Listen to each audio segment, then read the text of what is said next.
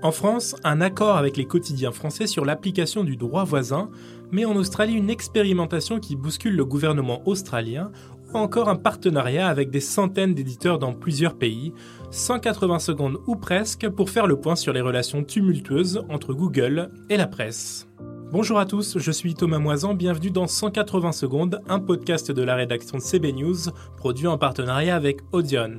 Chaque semaine, nous mettons en lumière et décryptons un sujet qui anime notre marché et tentons d'en établir les tendances. Google a signé un accord ouvrant la voie à la rémunération de la presse quotidienne française au titre du droit voisin, ce nouveau droit similaire au droit d'auteur créé en 2019 et qui a donné lieu à des négociations mouvementées entre les éditeurs de presse et le géant du net. Cet accord a été signé entre Google et l'Alliance de la presse d'information générale, l'APIG, principale organisation professionnelle de la presse française, qui représente notamment les quotidiens nationaux et régionaux.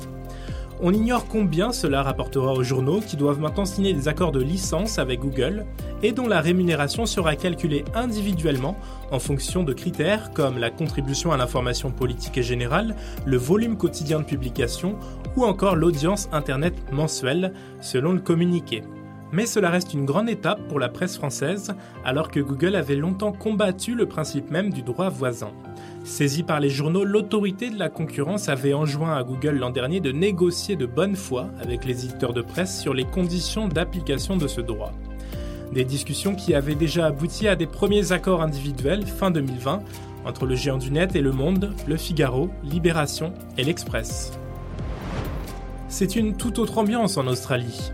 Google a bloqué mi-janvier l'accès d'une partie des internautes australiens à des sites d'information du pays, une mesure présentée par le groupe comme menée à titre expérimental et touchant environ 1% des utilisateurs de son moteur de recherche. D'après le groupe, cela vise à mesurer les liens entre les groupes de presse et Google Search. Mais en pleine offensive du gouvernement australien pour la régulation des GAFA, avec un projet qui vise à contraindre Google et Facebook à rémunérer les médias pour leur contenu, sous peine de pénalités importantes, cette initiative a été très mal perçue, sachant que les deux groupes avaient déjà menacé de réduire leurs services en Australie si cette mesure était adoptée.